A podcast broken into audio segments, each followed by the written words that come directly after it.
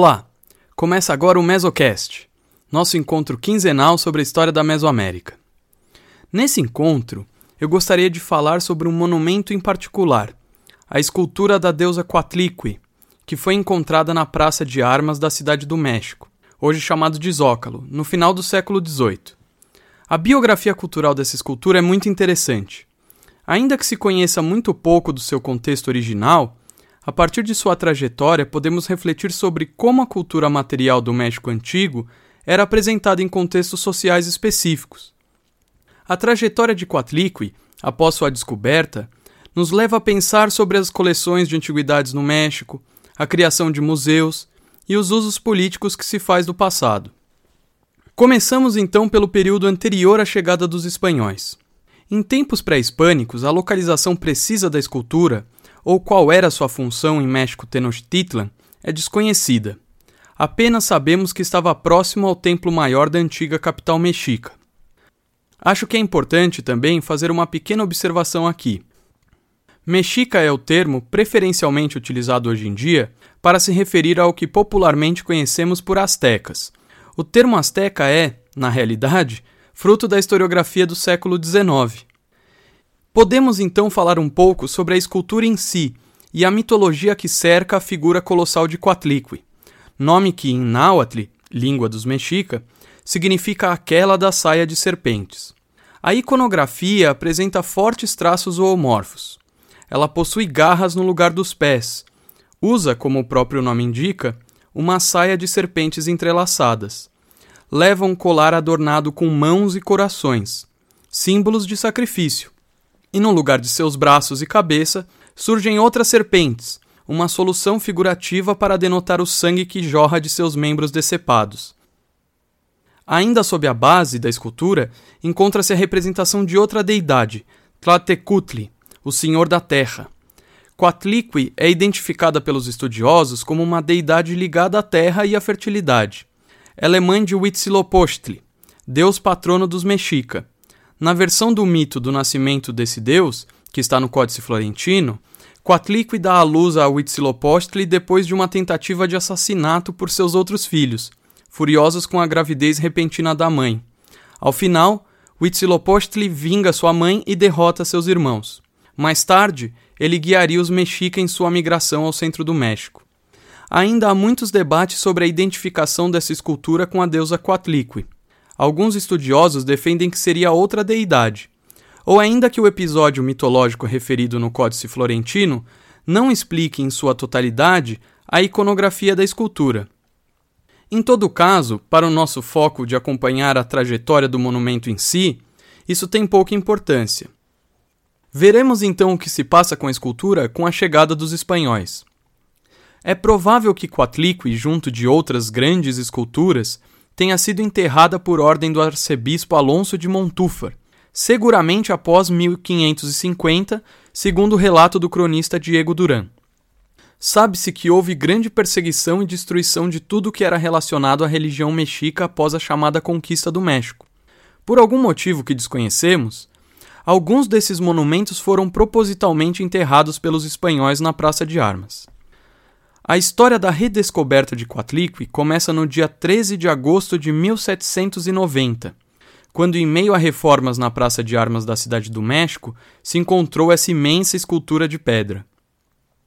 Por um acaso do destino, 13 de agosto é o dia da queda de México Tenochtitlan, que aconteceu em 1521.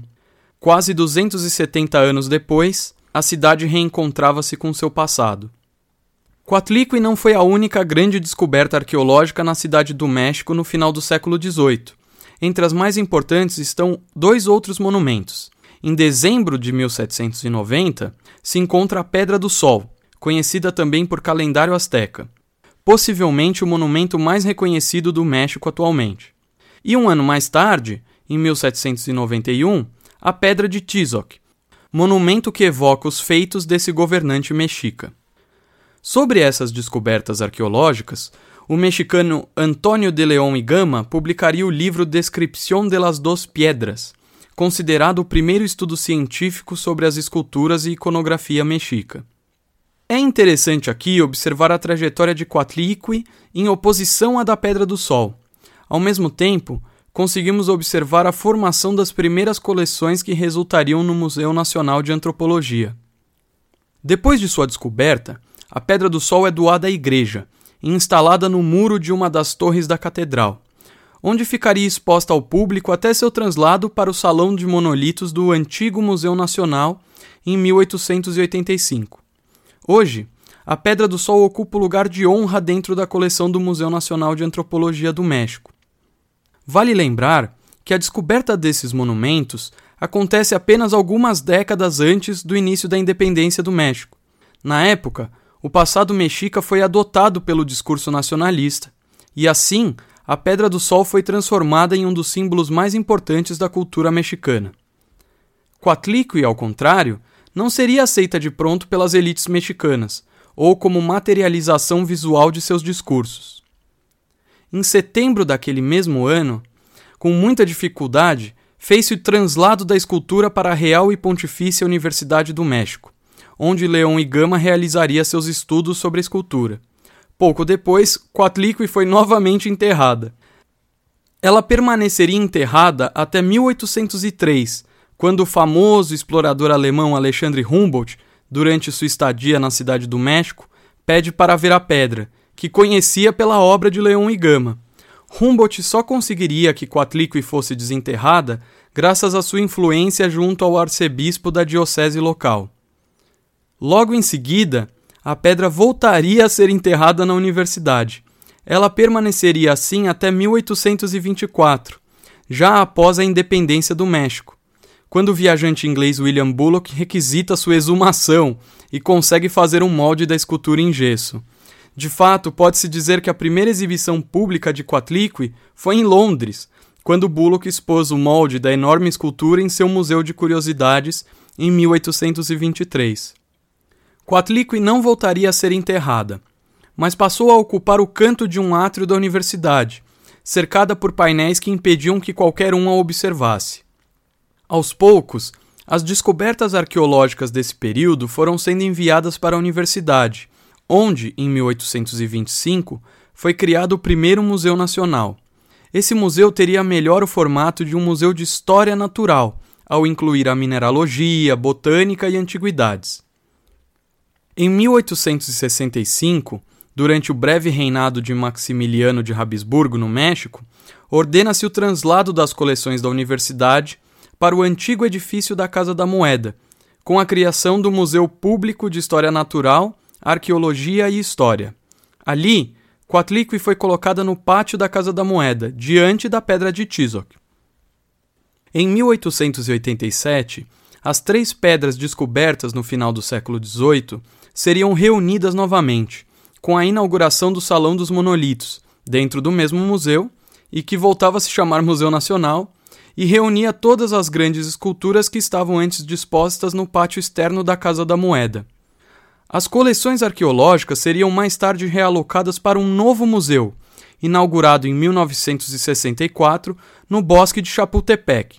Coatlicue e os monumentos mexica ocupariam a sala principal do Museu Nacional de Antropologia do México.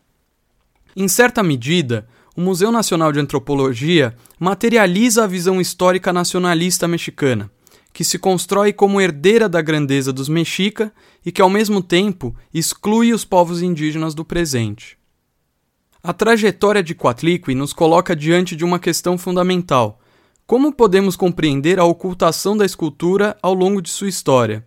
Os sucessivos enterramentos de Coatlicue depois de sua descoberta no século XVIII podem ser explicados por diversos prismas. Primeiro, havia um temor das autoridades, que aparece nos relatos de Humboldt e Bullock, de que a exposição da escultura pudesse reacender a antiga religião dos indígenas, ainda percebida como idolatria. Ainda nessa mesma linha, havia uma escolha estética na ocultação de Coatlicue, já que a percepção geral na época compreendia as manifestações da cultura material pré-colombiana por um prisma eurocêntrico. E aliado a isso, temos ainda a apropriação do passado mexica pelo discurso patriótico e nacionalista mexicano. E aqui voltamos à diferença fundamental na trajetória entre a Pedra do Sol e Coatlicue.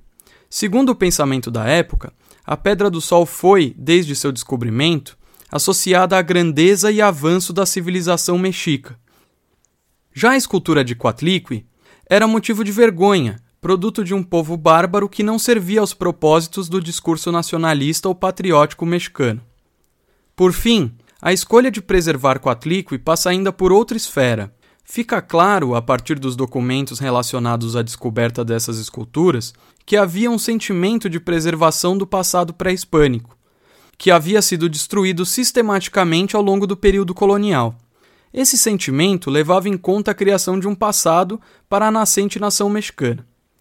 Havia que fomentar a literatura antiquária também no México, como menciona Leon Igami em seu livro.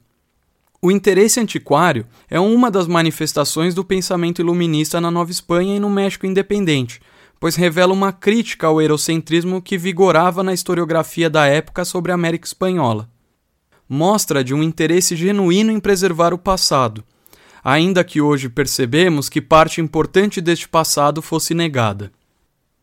Seguimos então para a seção de leituras recomendadas para aprofundar esse tema. A imensa maioria dos livros sobre história da arqueologia no México está disponível apenas em língua estrangeira. Em português, temos o livro Como Escrever a História do Novo Mundo, de Jorge Cañizares Esguerra.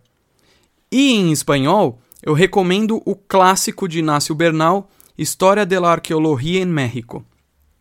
No canal do YouTube do Museu Nacional de Antropologia, vocês podem encontrar um documentário muito interessante sobre a construção do atual museu, chamado Monumento de Monumentos. Nós ficamos por aqui, eu agradeço muito e espero vocês no nosso próximo encontro.